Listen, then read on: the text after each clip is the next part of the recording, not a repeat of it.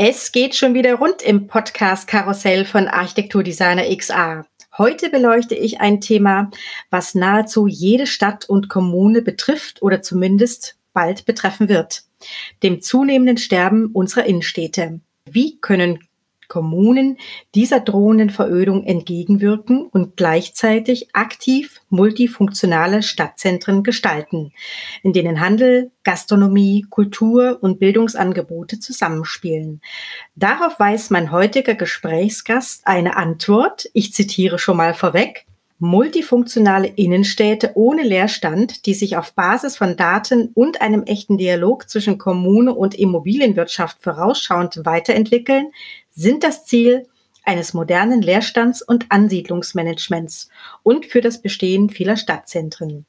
Diese Aussage stammt von der Doktorin für Wirtschaftswissenschaften an der IFH Köln, Eva Stüber, die dort zugleich als Mitglied der Geschäftsleitung fungiert. Meine Vorfreude auf einen spannenden Austausch mit dir, liebe Eva, ist groß. Herzlich willkommen. Ja, hallo, liebe Kelly. Ja, fangen wir gleich an, liebe Eva. Du hast 2010 an der Brandenburgischen Technischen Universität in Cottbus promoviert. Das Thema deiner Promotion hieß Kaufempfehlungen als Personalisierungsansatz im Internethandel. Du meine Güte, also die Arbeit wurde mehrfach ausgezeichnet. Was waren denn vor zwölf Jahren die bahnbrechenden Erkenntnisse in diesem Bereich? Ja, ich habe mich äh, im Rahmen der Personalisierung auf die Kaufempfehlungen insbesondere fokussiert und habe mir angeschaut, weil sie, welche Akzeptanz sie in Online-Shops haben. Und zwar ganz spannend, weil ich habe zwei verschiedene Messverfahren verwendet. Da äh, schlägt das Wissenschaftlerinnenherz natürlich umso höher. Zum einen äh, objektiv mit Eye-Tracking mir angeschaut, äh, was in welcher Reihenfolge dann auch betrachtet wurde und dann mit dem Fragebogen äh, hinterher nochmal geschaut, was dann subjektiv auch hängen geblieben äh, ist. Und es ist ganz spannend äh, zu sehen, wie viel passiert, was gar nicht in unserer bewussten Wahrnehmung äh, dann auch stattfindet. Und gerade bei den Kaufempfehlungen war das ganz äh, spannend und äh, zum anderen auch die Geschlechterunterschiede äh, zu sehen, weil Kaufempfehlungen sind von Frauen und Männern gleichermaßen äh, genutzt worden, aber mit ganz unterschiedlichen Zielen. Für die Männer war das eine wunderbare Möglichkeit, ihren Einkauf zielgerichtet äh, zu Ende zu bringen. Ich habe das an einem Beispiel von einem Fashion-Online-Shop untersucht. Die haben gesagt, oh, hier ist die Hose, das passende Hemd dazu äh, und die Schuhe, wunderbar, Einkauf fertig. Und für die Frauen war es so eine wunderbare Möglichkeit zu stöbern und äh, Neues zu entdecken. Du, du hast vor zwölf Jahren schon Eye-Tracking angewandt? Ja, ist ein Verfahren, das in der Wissenschaft schon äh, sehr, sehr lange äh, verwendet wird. Und äh, das war eine ganz ähm, äh, neue Technologie, um das am Rechner äh, dann auch umzusetzen. Und es hat unheimlich viel Freude bereitet bei den Erkenntnissen, ähm, auch wenn die Messung natürlich sehr, sehr herausfordernd ist, dass die Ergebnisse dann auch wirklich genau sind. Kannst du mal ganz kurz anschneiden, wie ihr das gemacht habt? Das interessiert mich jetzt schon. Ja, natürlich. Äh, da geht mein Herz direkt auf, wenn ich an die Laborsituation. also, aber, aber, nicht stundenlang ausschweifend, ja. sondern äh, versuch's mal auf den Punkt zu bringen. Ja, ziel, zielgerichtet. Ähm, also wir haben äh, Kameras, die an, äh, am Monitor befestigt waren, ähm, die letztendlich dann äh, kalibriert wurden auf die äh, Probanden und Probandinnen und dann äh, verfolgt haben, wie die Blickrichtung auf dem Bildschirm stattgefunden hat. Ah, okay. Das ist so ein bisschen wie das äh, ähm, Monitoring äh, von Webseiten, wo man das ja auch kontrollieren kann. Ne? Wo geht der Blickwinkel zuerst hin auf äh, Webseiten und so weiter? Das Verfahren gibt es tatsächlich auch schon länger. Ah, das ist ähnlich. Ähm, angesiedelt, kann man sagen, oder? Um es einfach mal profan der Allgemeinheit ein bisschen zu verständlichen. Ja, es geht letztendlich darum, ähm, einen Ansatzpunkt zu haben, um die Augenbewegungen äh, zu verfolgen. Daher. Ah, okay. Nun hast du in der Zwischenzeit deinen Wirkungskreis in die Immobilienwirtschaft verlagert, denn wie ich eingangs erwähnte, arbeitest du am IFH Köln, also die Abkürzung steht im Übrigen für das Institut für Handelsforschungen und widmest dich dort einer sehr herausfordernden Aufgabe, nämlich der Flächeneffizienz für Innenstadtimmobilien. Hatte dich die Corona-Pandemie auf die Idee gebracht oder gab es die Initialzündung schon früher? Also das Thema vitale Innenstädte treibt äh, unser Haus schon sehr, sehr lange äh, um. Schon seit den 50er Jahren gibt es da regelmäßig Untersuchungen, wie das äh, Besucherverhalten äh, ist in den Innenstädten, wie die Anreisewege sind, äh, weil letztendlich die Innenstädte ja auch ein wichtiger Aktionsort für den Handel äh, dann auch sind. Ich selbst äh, habe vor der Corona-Pandemie mit den Städten eher weniger äh, zu tun gehabt und somit auch mit den ähm, Handelsimmobilien äh, in den Städten, sondern habe mich vordergründig äh, mit Themen beschäftigt, die gerade das, äh, den Onlinehandel, Online-Shopping, Innovationen im Handel dann auch betreffen, äh, viel mit Prognosen, mit weiteren Entwicklungen ähm, mich auseinandergesetzt und äh, aber auch viel mit Netzwerken beschäftigt. Wie kann man äh, Veränderungen voranbringen? Äh, wie kann man Impulse äh, letztendlich von der Idee zur Wirklichkeit werden lassen? Und äh, im letzten Jahr ist es dann so weit gekommen, dass äh, mein Kollege Boris Hedde äh, für den damaligen Wirtschaftsminister mehrere runde Tische dann auch ausgerichtet hat zum Thema Innenstadtsterben und ähm, da Unterstützung gebraucht habe. Und obwohl der Schreibtisch ja wie immer voll ist, hat mich irgendetwas äh, gepiekst und hat gesagt, hier, äh, da musst du jetzt mit ran. Und äh, so bin ich in die Thematik dann mit reingekommen. Hm. Hätte schon viel früher stattfinden müssen, meines Erachtens nach. Ähm, aber besser spät als nie, würde ich mal sagen. Ja, ich glaube, gerade alles, was Digitalisierung in Deutschland äh, angeht, ja. äh, müssen wir ja an allen Punkten äh, dann auch sagen, warum äh, hat man das noch nicht gemacht und wieso stehen wir jetzt so da. Aber äh, es bringt ja nichts. Äh, es ist nun mal so, der Status quo. Und wir müssen jetzt anpacken und die äh, Veränderungen ähm, antreiben, den Ausgangspunkt so darlegen, dass wir jetzt handlungsfähig ähm, werden an der Stelle. Hm. Und für das ambitionierte Unterfangen hast du mit deinem Team das Projekt Stadtlabore für Deutschland Doppelpunkt Leerstand und Ansiedlung ins Leben gerufen. Und im Kern geht es um einen Nachvermietungsprozess, wenn ich es richtig gesehen habe, mit Frühwarnsystemen. Kannst du uns etwas detaillierter durch die Idee führen? Ja, auf jeden Fall. Weil wir sind ja momentan in der Lage, dass äh, immer weniger äh, Leben in der Innenstadt äh, stattfindet. Äh, das heißt, es entsteht immer mehr Leerstand äh, in den Geschäften. Wir haben gleichermaßen äh, während der Shutdowns in der Pandemie gesehen, dass äh, wenn Handel und Gastronomie geschlossen sind, dass es auch kaum Anlaufpunkte oder keine Anlaufpunkte für Bürgerinnen und Bürgerinnen gibt. Die Innenstädte äh, waren tot. Und ähm, jetzt liegt es ja in der Hand der Kommunen, an der Stelle eine Veränderung zu schaffen. Nur sie sind gar nicht in der Lage, weil ihnen das Steuerungsinstrument fehlt. Sie haben gar keinen Überblick über den Status quo. Und das ist der Ansatzpunkt, von dem wir losmarschieren. Wir sagen, äh, wir müssen erstmal eine kommunale Plattform zur Verfügung stellen, damit die Kommunen in die Lage versetzt werden, eine Steuerung äh, dann auch durchzuführen. Das heißt, einen Überblick zu bekommen, welche Gewerbeimmobilien mit welchem Besatz äh, vorhanden sind, wie die Durchmischung ist, aber auch zu verstehen, ähm, welche Menschen sind denn in der Stadt unterwegs? Wie sind die Frequenzen? Ähm, wie ist die Kaufkraft ähm, an den verschiedenen Stellen? Äh, wie sind die Bedarfe? Wie ist auch die Ausstattung, was ÖPNV angeht, äh, Parkhäuser und Co., um so einen Standort dann auch qualifiziert äh, beschreiben zu können, sich zu überlegen, in welches Zielbild man sich entwickeln möchte, für was möchte man als Stadt stehen und ähm, demzufolge passende Nutzungskonzepte äh, zu suchen und entsprechend dann auch anzusiedeln. Das ist quasi, wenn ich es richtig verstehe, eine digitale Plattform, wo ähm, ihr ähm, anhand von Daten, ähm, sagen wir mal, zusammentragt, welcher Leerstand wo sich befindet.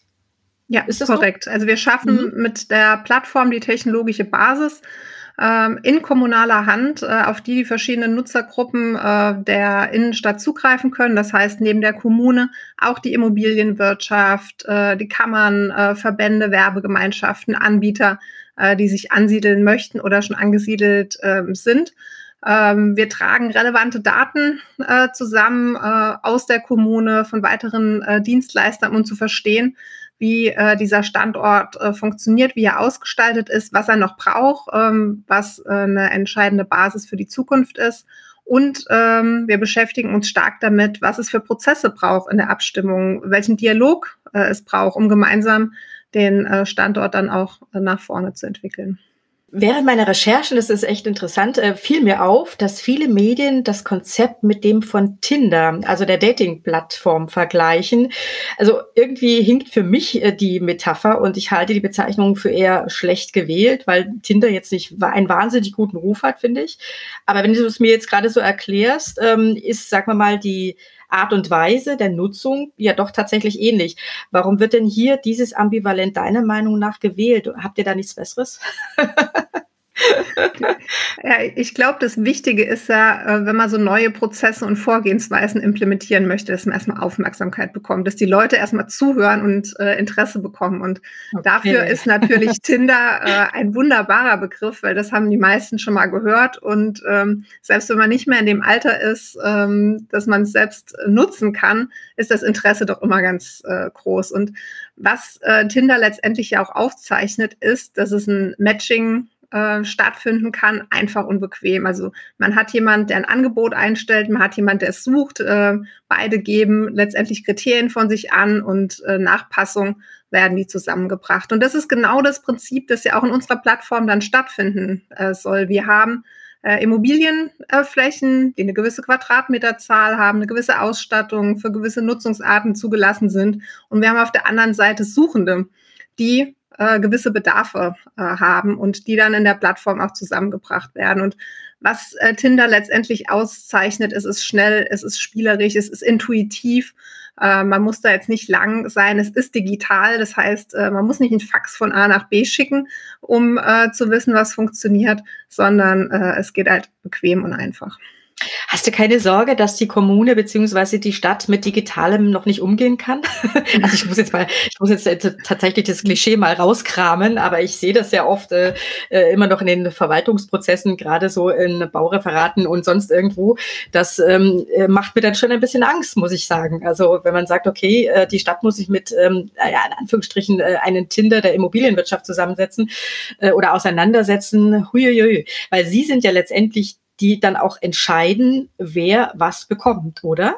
Ja, aber das ist, soll ja über die Stadt gehen. Ja, das ist letztendlich ja genau der Ansatzpunkt. Die Digitalisierung unserer Verwaltung in Deutschland im Allgemeinen ist noch viel zu niedrig. Ich glaube, da brauchen wir nicht drüber ähm, mhm. zu streiten. Das ist einfach eine Tatsache und die muss geändert werden. Und äh, wir fangen jetzt damit an an der Stelle. Und wir machen das Ganze ja nicht allein und planen das nicht am Schreibtisch, sondern wir haben 14 wunderbare Modellstädte äh, mit im Projekt, mit denen wir das hm, direkt da äh, verproben und das lernen. Und äh, ich bin immer wieder begeistert, wenn wir zusammenkommen äh, in unseren Showfixes, in unseren Arbeitskreisen, weil ich hochmotivierte Menschen äh, sehe, die diese Veränderung wollen, die diese Prozesse neu implementieren möchten, die eine IT-Akzeptanz in der Verwaltung schaffen wollen. Ist das an allen Stellen einfach? Nein, es ist eine große Herausforderung, weil die Voraussetzungen an vielen Stellen eben noch nicht äh, gegeben sind. Aber ich erlebe eine große Offenheit und einen Wille, äh, diese Veränderung mitzutreiben. Und genau da müssen wir jetzt ansetzen und schauen, äh, was brauchst denn? Und ich finde es total faszinierend. Wir sind, haben im August letzten Jahres die Bewilligung für das Projekt bekommen und haben dann Anfang äh, September den Kickoff für das Projekt gehabt und haben uns seitdem nicht einmal physisch getroffen, sondern wir arbeiten 100% remote äh, zusammen. Das heißt, wir haben unsere Teams-Kanäle, unsere Zoom-Meetings, wir haben ein äh, Miro-Board, mit dem wir arbeiten. Und es funktioniert. Es funktioniert erstklassig. Äh, wir sind äh, im Projektplan sehr gut unterwegs. Wir haben kreative Sessions mit vielen Ideen und arbeiten das voran. Und Hätte man mir das äh, vor einem Jahr erzählt, hätte ich gesagt, nee, das äh, kann nicht sein in, in Deutschland, äh, gerade in den Verwaltungen, ähm, da ist ja noch Präsenz, die Faxgeräte ist so das äh, eins der ersten äh, Dinge, die einem da gerne einfallen. Und äh, wir beweisen das Gegenteil, weil wir die Rahmenbedingungen äh, geschaffen haben und weil der Wille und das Ziel für alle klar ist. Das heißt, man muss sich auch einfach mal was trauen und loslegen und die Leute entsprechend auch noch mitnehmen. Ja, puh, das beruhigt mich jetzt ein wenig, ähm, dass es auch da ähm, Fortschritte gibt äh, in Sachen ähm, Gegenwart. Ich will ja noch gar nicht Zukunft äh, sagen, sondern Gegenwart, dass das irgendwie doch passt. Du hast gerade die 14 Modellstädte erwähnt. Welche sind denn das und warum habt ihr gerade die ausgewählt? Ja, also beim Auswahlprozess für die Modellstädte waren verschiedene Faktoren wichtig. Zum einen ähm, war es uns wichtig, dass wir eine gute Verteilung über Deutschland haben, weil wir leben ja im föderalen System und wissen dann ja auch, dass jedes Bundesland unterschiedliche äh, Regelungen und Anforderungen mit sich bringt. Ähm, wir haben Modellstädte unterschiedlicher ähm, Ortsgrößenklassen, weil natürlich äh, die Prozesse andere sind. Wir haben Modellstädte ausgewählt mit einer ausgelagerten Wirtschaftsförderung, die das als GmbH führen und welche dies äh, ins Amt haben, weil das äh, ganz stark auch das Bild ja widerspiegeln soll, wie es in Deutschland äh, dann auch stattfindet. Und was ganz, ganz entscheidend war, dass äh, diese Modellstädte einen hohen Innovationsgrad mitbringen und hohe Geschwindigkeit mitgehen können. Weil unsere Projektlaufzeit sind nur 16 Monate. Das heißt, die Belastung äh, in den Modellstädten ist sehr, sehr groß äh, durch dieses äh, Projekt. Wir gehen da wirklich Vollgas und das muss man äh, auch aushalten können. Und ähm, so ist es dann gekommen, dass wir Bremen, Erfurt, Hanau, äh, Karlsruhe, Würzburg, Saarbrücken, Nürnberg, Rostock, äh, Lüneburg, Lübeck, Leipzig, Köln, Mönchengladbach und Langenfeld äh, mit an Bord haben und ähm, die Lösung verproben, einsetzen und viel gemeinsam lernen äh, und uns austauschen. Warum ist denn zum Beispiel Hamburg nicht dabei? Weil die wurde ja kürzlich äh, als smarteste Stadt äh, Deutschlands gewählt, mit Abstand.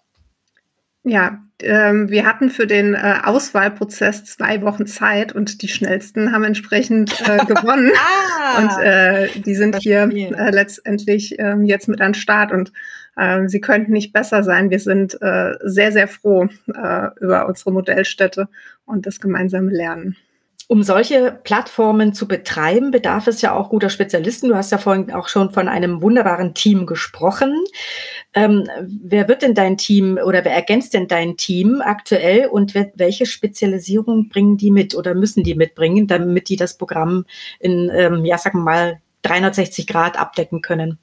Ja, das äh, ist ein Kernpunkt. Wir haben über 20 Dienstleister äh, an Bord, die das Projekt äh, unterstützen. Im Kern äh, natürlich die Plattformdienstleister, die die ähm, Plattformen programmieren, die die technischen Anforderungen äh, dann auch füllen. Da haben wir die Innovativ GmbH und Symbiolab, die das Ganze von technischer Seite betreuen und das GMV-Team, das die Prozesse dann auch aufspannt, die Qualifizierung in den Modellstätten vorantreibt. Wir haben Datendienstleister, die äh, wie beispielsweise High Street äh, Frequenzen beisteuern, um überhaupt zu verstehen, ähm, wo ist denn wie viel los, wie, wie verhalten sich die Menschen ähm, dann auch äh, vor Ort.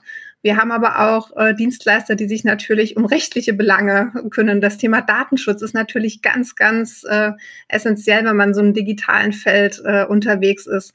Wir haben viel ähm, Unterstützung was dann auch in Richtung Darstellung, Richtung Kommunikation äh, angeht. Wir müssen ja dafür sorgen, dass unser Projekt dann auch ähm, sichtbar ist.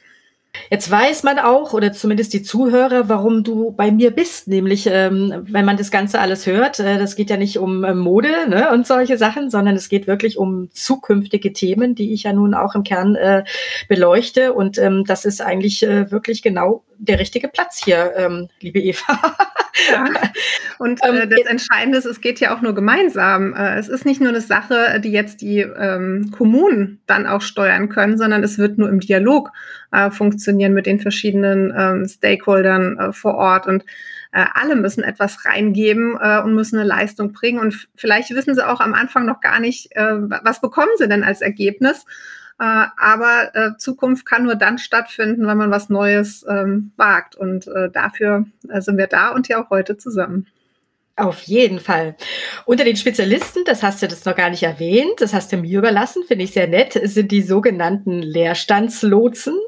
Was ist denn darunter zu verstehen? Ja. Also Leerstand verstehe ich, Lotse verstehe ich auch, aber was ist dann deren Aufgabe? Ja, ein ganz, ganz äh, entscheidender Partner äh, an dieser Stelle, weil wir brauchen ja auch neue Konzepte, die in so eine Stadt ähm, hineinkommen. Und äh, ich habe ja vorhin schon gesagt, wir sind momentan stark geprägt von Handel und von Gastronomie, kennen da viele klassische Konzepte und wir sehen, und dafür sind wir ja dann auch Handelsexperten und Expertinnen, äh, dass ja der Handel auch viele Entwicklungen mit, äh, mitgeht und äh, sich auch selbst transformiert. Und darüber hinaus gibt es ja dann auch noch viele Bereiche, Handwerk, Kunst, Kultur, die Angebote äh, schaffen, die für die Innenstadt relevant sind. Und die Leerstandslotsen haben eine dynamische Datenbank, in der ganz unterschiedliche Nutzungskonzepte dann auch äh, enthalten sind mit Expansionsgesuchen. Äh, und äh, tragen damit den wertvollen äh, Bestandteil hier im Projekt dann dazu, dass das Matching dann auch stattfinden äh, kann. Das heißt, sie sind wirklich auf der Anbieterseite äh, vor Ort und lotsen äh, suchende Unternehmen äh, zu passendem äh, Leerstand äh, und äh, bringen das Ganze auf eine neue Ebene, in dem eben das Ganze dann digital durchgeführt äh, werden kann und wir so schnell, einfach und bequem suchende und angebotene Fläche zusammenbringen können. Da habt ihr echt an alles gedacht, muss man sagen. Ähm, mal eine andere, ähm, andere Frage bezüglich, was du auch vorhin zur Digitalisierung und zu Daten gesagt hast. Ähm, denn wie mit allen digitalen Aufgaben sammelt auch ihr Daten. Welche Komponenten werden denn abgefragt und wie werden sie anschließend für die Plattform aufbereitet? Die wird ja dann auch öffentlich sein, ne?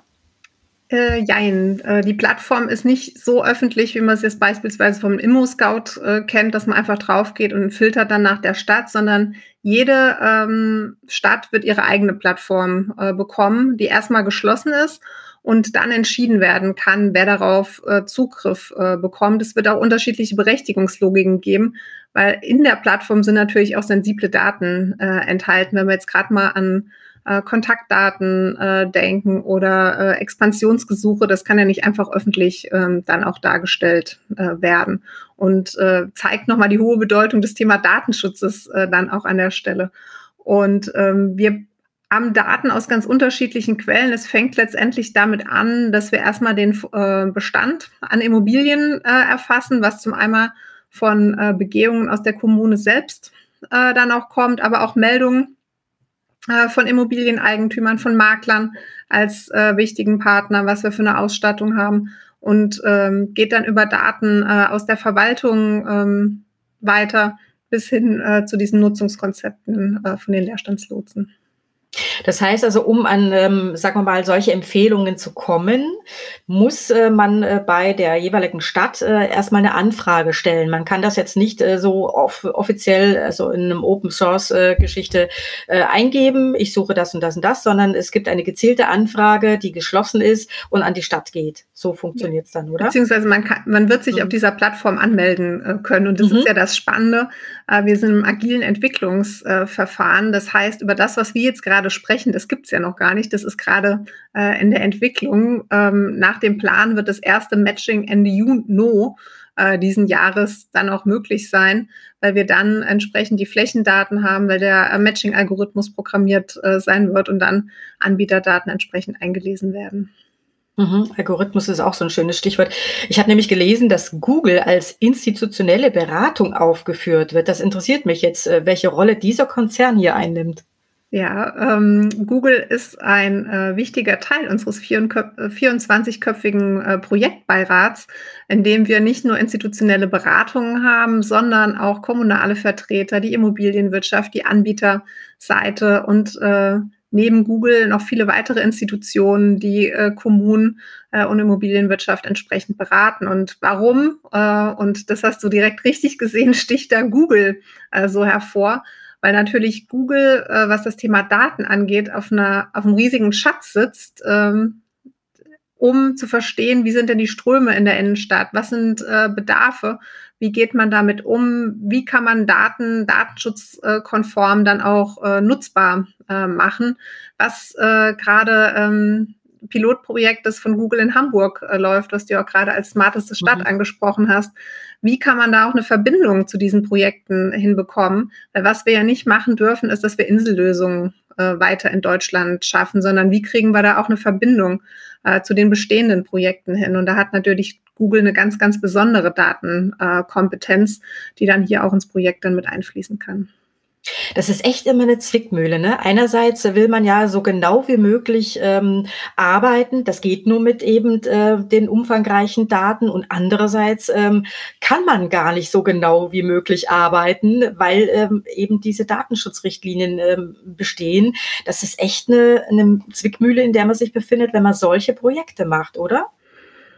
Ja, ich glaube, ähm, man, das Datenthema ist sowieso ein ähm, Thema, das man sehr differenziert anschauen muss. Äh, viele stürzen sich ja auf Daten, wenn die irgendwie vorliegen, ohne überhaupt zu prüfen, ist die Aussagekraft der Daten überhaupt äh, gegeben, passen sie zu meinem äh, Kontext und äh, wie kann ich sie letztendlich verwenden? Weil natürlich ist das Persönlichkeitsrecht äh, und der Verwendung geht das nicht weiter und äh, da hat Google natürlich ja auch äh, zu Recht sehr, sehr strenge äh, Richtlinien, wie sie damit äh, umgehen man kann nicht einfach auslesen, wer hält sich wo auf, wer hat es äh, äh, welche Suchen äh, dann auch eingegeben. Auf der anderen Seite ist natürlich die gesellschaftspolitische äh, Relevanz und Verantwortung äh, auch bei solchen Konzernen gegeben. Wo kann man Unterstützungsleistungen äh, geben? Wie geht man damit um? Und äh, deswegen sind wir da in sehr, sehr äh, vielen Austauschrunden, nicht nur mit Google, sondern auch mit anderen äh, Anbietern, um zu schauen, wie kann man verschiedene Datenquellen zusammenbringen und diese Aussagen ähm, dann auch tätigen.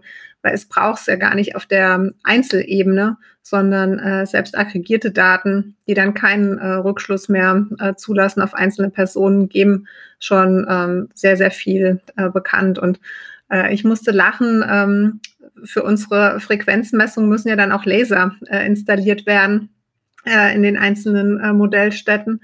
Und dann gab es äh, von einer Person wohl die Rückmeldung, die gesagt hat, ich brauche doch hier keinen Laser, ich schaue einfach aus dem Fenster und weiß, ob es viel oder wenig Frequenz ist. Ähm, ja, ähm, wie kann valide, man machen, kann ne? man machen, wie valide das dann ist, wie sich das übertragen lässt, äh, ist natürlich dann eine andere äh, Ebene. Und wie geben wir uns halt auf den Weg, dass wir äh, uns annähern äh, mit verschiedenen Verhaltensweisen. Ich glaube, da können wir insgesamt ähm, in Deutschland auch noch viel lernen. Ist das Google Deutschland oder äh, Google ähm, global, also weltweit? Wir arbeiten mit Google Deutschland, die natürlich in sehr enger Abstimmung ähm, sind mit ähm, global an der Stelle. Mhm. Bis Ende dieses Jahres habt ihr Zeit, ähm, um 11,9 Millionen ähm, gefördert vom Bundeswirtschaftsministerium und Energie auch, ähm, auf den Kopf zu hauen. Denn am 9. November wird es die Abschlussveranstaltung geben, die unter dem Motto steht, Leerstand auflösen und Standorte gestalten.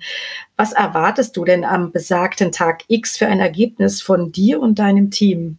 Also zunächst, wir hauen das Geld natürlich nicht auf den Kopf, sondern geben es zielgerichtet ähm, aus. Ja, das muss ich ein bisschen provozieren. Ja. Sonst äh, kommt da nichts. Aber die, alle Vergabegrundsätze sind natürlich eingehalten und ähm, ähm, wir schauen, dass das ähm, passt. Und was erwarte ich ähm, an diesem Tag, dass wir eine relevante Grundlage geschaffen haben, äh, was die technologische Basis angeht, was Aussagen zu relevanten Inhalten geht. Auf welche Daten soll ich mich denn erstmal äh, fokussieren, wenn ich als Kommune anfange, das aufzubauen? Was sind äh, relevante Prozesse? Und ich glaube, es wird an dem Tag ganz viel um Mindset äh, gehen. Wie gehe ich denn so eine Veränderung an? Äh, wie öffne ich mich? Wie schaffe ich eine Zusammenarbeit?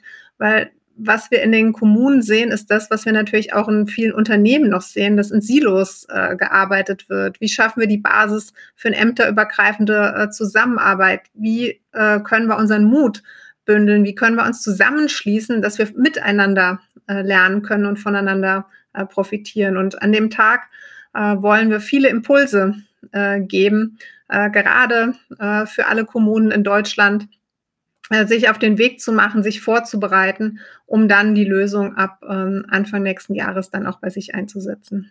Das Projektende ist demnach absehbar und unterm Strich werden dann eben eine Reihe von Empfehlungen von euch stehen. Wie geht es denn dann weiter mit den ganzen Impulsen und Erkenntnissen? Ja, die, die spannende Zeit wird ja erst danach ähm, äh, kommen, weil wir machen jetzt die Aufbauarbeit, die äh, jetzt, wenn wir jetzt auf die äh, Modellstätte äh, schauen, ähm, die Plattform wird entwickelt, wird implementiert, wird mit Daten gefüllt und spannend wird es ja dann im weiteren Verlauf, wenn das Ganze sichtbar wird, wenn die Innenstädte vitalisiert äh, werden durch die Ansiedlungsprozesse und ähm, unser Wunschszenario äh, ist, dass wir natürlich mit dem Netzwerk der Modellstädte weiter äh, arbeiten, weil da ist was ganz Wertvolles äh, entstanden, ganz tiefgreifende Austauschrunden, äh, die Einzelnen dann viel Arbeit erspart, weil sie auf äh, das Wissen der anderen äh, zugreifen kann und von den Fehlern ähm, dann auch lernen kann. Das ist der eine Part. Wie treiben wir das weiter? wie entwickeln wir den Gedanken auch weiter? Weil mit jedem Projekttag, mit jedem Projektmonat kommen wir tiefer in die Thematik ein und wir haben jetzt viel, viel mehr Fragen auf der Agenda als zum Projekt starten. Jetzt könnte man sagen, Mensch, ihr seid doch angetreten, um Fragen zu beantworten. Äh, ich finde, das spricht nur für uns, dass wir neue Fragen generieren, weil wir tiefer reinkommen und äh, das wollen wir natürlich fortsetzen. Das ist der eine Strang und der andere. Was sind denn, was sind denn das unter anderem für Fragen? Vielleicht nennst du mal die zwei, drei, ähm, die dir ad hoc einfallen. Ja, es, der, der Kernpunkt ist ja letztendlich ähm, auch, wenn wir sagen, wir wollen jetzt in ein Ansiedlungsmanagement äh, hineingehen, wie bekommt man denn äh, dann auch äh, einen Zugriff? Etwas, was die Immobilienwirtschaft nicht so gern hört, das Stichwort Vorkaufsrecht, äh, was dann auch eine Kommune probiert. Wie kommt man tiefer in den Dialog? Wie schafft man auch ein Verständnis äh, für die Veränderung, ähm, die dann gebraucht wird? Ähm, ein Thema, das uns sehr stark momentan umtreibt, ist das, für was soll eine Innenstadt überhaupt stehen? Und ähm, nicht im Allgemeinen, sondern jede im Speziellen für sich. Was ist das jeweilige Zielbild, in das man das abtaucht? Wie kommt man zu einem Zielbild, ähm, das von der ganzen äh, Stadtverwaltung und der ganzen Stadtgemeinschaft dann auch getragen wird? Wie müssen Prozesse äh, dazu aussehen? Äh, wie entwickeln wir das weiter? Das sind so zwei äh, große Stoßrichtungen, die wir sehr stark ver, ähm, äh, verfeinert äh, haben und auf verschiedenen Ebenen arbeiten. Und wir sehen natürlich, dass es nicht eine Antwort geben kann für alle Kommunen in Deutschland, sondern mit einer Blaupause, sondern dass es Prozesse und Elemente geben muss. Und je nach Größe, nach äh, Lage, nach Ausstattung äh, müssen die Kommunen ihren eigenen Weg dann an dieser Stelle äh, finden, weil Innenstädte werden etwas sein, was sehr ähm, vielfältig äh, sein muss äh, zum einen multifunktional geschlossen, aber dann auch im Vergleich äh, mit anderen äh, Städten, weil die Ausgangsbedingungen eben äh, verschieden sind. Wie stellst du dir denn die, also perfekt kann man ja nicht sagen jetzt, aber wie stellst du dir eine optimale Innenstadt nach heutigem Erkenntnisstand vor.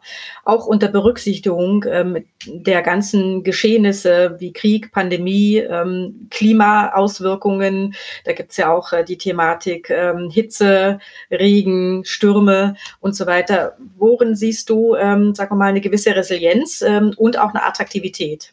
Hm. Ich glaube, die ähm, Attraktivität wird sehr stark ähm, von der Aufenthaltsqualität natürlich bestimmt für die Bürger und Bürgerinnen äh, die vor Ort sind. Das heißt, es braucht Verweilzonen äh, passend nach der Zielgruppe. Das heißt, wenn ich vordergründig Familien ansprechen möchte, dann brauchst du auch Spielgeräte äh, in so einer ähm, Innenstadt. Wenn ich mich eher auf Senioren und Seniorinnen fokussiere, weil das meine Altersstruktur hergibt, ähm, brauche ich natürlich ganz andere Sitzgelegenheiten. Äh, also wie können Verweilzonen äh, aussehen? Auf der Anbieterebene sind wir natürlich ganz stark äh, bei einem multifunktionalen äh, Mix. Das heißt, äh, weg von äh, nur Handel und Gastronomie hin zu einer Durchmischung mit Kunst, Kultur, äh, Dienstleistungen, äh, Bildung, die dann auch äh, vor Ort stattfindet und äh, damit eine gewisse Abwechslung und Freizeitgestaltung äh, bieten kann.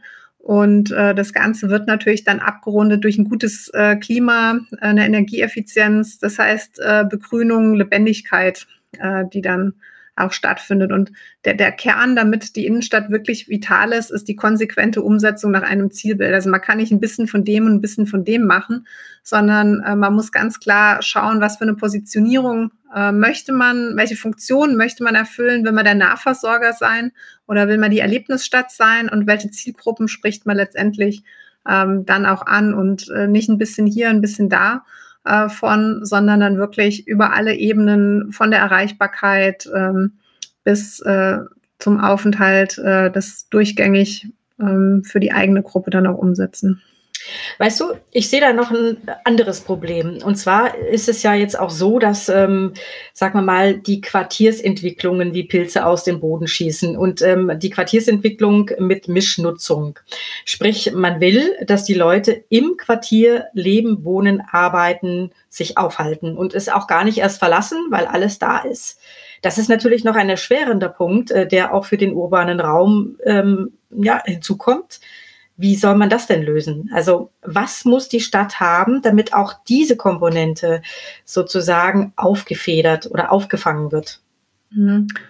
Ich glaube, äh, Paris ist ja an der Stelle das klassische Beispiel als 15 ja. Minuten ähm, Stadt ähm, dann auch zu wirken. Und äh, es ist ja auch naheliegend und wir sehen, dass die Pandemie an dieser Stelle ja ein ganz klarer Beschleuniger äh, für diese Entwicklung ist. Ähm, wie sich durch das Homeoffice natürlich auch die Wege verändert haben und eine neue Art von Bequemlichkeit dann auch äh, erlebt wird. Und wie schaffen wir es wieder, dass Wohnen auch in Innenstädten äh, stärker stattfinden kann äh, und diese Wege nicht nur in den Quartieren damit optimiert werden, sondern auch in den Innenstädten. Ich glaube, das sind schon Kernthemen, äh, die gespielt werden können. Und wenn ich mich dafür entscheide, muss ich ähm, dann auch in die konsequente Umsetzung gehen, wenn das mein Ziel ist. Das ist das Gleiche, wie wenn ich eine fahrradfreundliche Stadt werden will. Dann hilft es ja nichts, wenn ich drei Fahrradwege ausbaue, sondern brauche ich ein klares Mobilitätskonzept oder wenn ich eine autofreie Innenstadt äh, möchte, dann muss ich ja auch Alternativen äh, schaffen. Und um diese ganzheitliche Entwicklung dann auch äh, voranzutreiben, brauchst auch den Dialog mit allen Beteiligten äh, und in allen äh, Konsequenzen.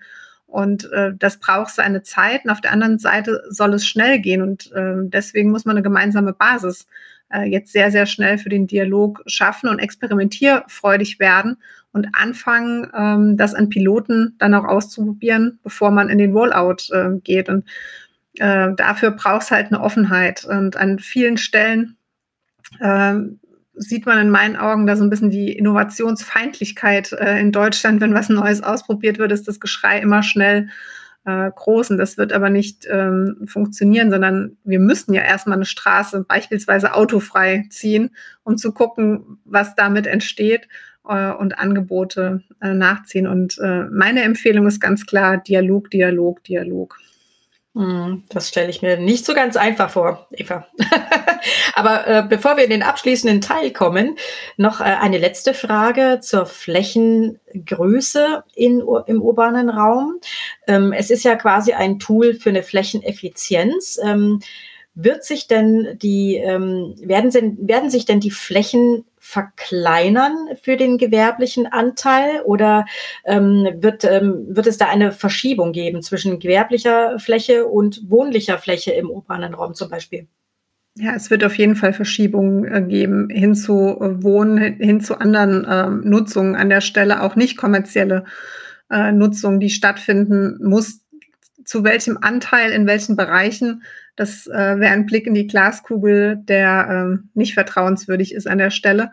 Und es hängt natürlich auch ganz stark davon ab, von was für einer Stadt äh, reden wir. Wir haben äh, im Projekt äh, als größte äh, Modellstadt Köln mit über einer Million und nicht weit von Köln entfernt Langenfeld mit noch nicht mal 60.000 Einwohnern. Da können ja nicht die Antworten die gleichen sein und ähm, die Entwicklung an der Stelle. Und ähm, deswegen ähm, sage ich immer, man muss von seinen eigenen Ge Gegebenheiten ähm, dann auch ausgehen. Und äh, was uns äh, ja mit Pandemie, mit Krieg, ähm, mit äh, Klimakrise klargemacht wird, und weiter so kann nicht funktionieren, sondern es muss ein Umdenken auf allen Ebenen stattfinden. Und das werden wir dann auch bei den Flächen sehen. Hm. Wird es denn für den Portalnamen äh, noch ähm, eine etwas weniger holprige Bezeichnung geben? Ja, die Plattform wird LEAN heißen. Ah. Für Leerstands- und Ansiedlungsmanagement, also jeweils die ersten beiden Buchstaben. Ja, Gott sei Dank. ähm, du, hast, du hast den Namen nicht gelesen, der auf dem Antrag äh, stand. Der war noch äh, viel, viel länger. wie, wie, sich das so äh, für solche Projekte gehört. Ja, das ist immer so wahnsinnig holprig, äh, was man mhm. da, äh, äh, sagen wir mal, ähm, im äh, politischen Sinne immer so ausführen muss. Da frage ich mir mal, bevor man am Ende des äh, Satzes angekommen ist, weiß man am Anfang schon gar nicht mehr, was man gesagt hat.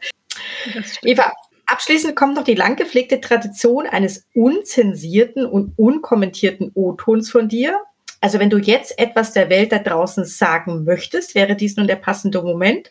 Alles ist erlaubt, nur keine Werbebotschaft. Bitteschön. Oh, den Ball greife ich doch sehr gerne aus. Mein Wunsch an die Welt ist, mutig zu sein. Probiert neue Dinge auf, seid offen und sagt nicht, das haben wir doch schon immer so gemacht, äh, seht die Probleme, sondern seht die Chancen und ergreift sie geht gemeinsam äh, in den Dialog, probiert was aus. Und das meine ich jetzt nicht nur in eurer eigenen äh, Gruppe, sondern äh, geht auch auf die anderen Stakeholder-Gruppen zu. Da kann ganz Tolles äh, entstehen. Wir sehen das jetzt hier im Projekt mit unseren Modellstätten, die sich austauschen, miteinander lernen. Wir sehen es aber auch im Projektbeirat, wo wir alle Stakeholder der Innenstadt äh, vereint haben. Und es ist jedes Mal ein inspirierendes Feuerwerk, das wir erleben. Und das wünsche ich uns äh, auf vielen, vielen Ebenen noch viel mehr. Hm.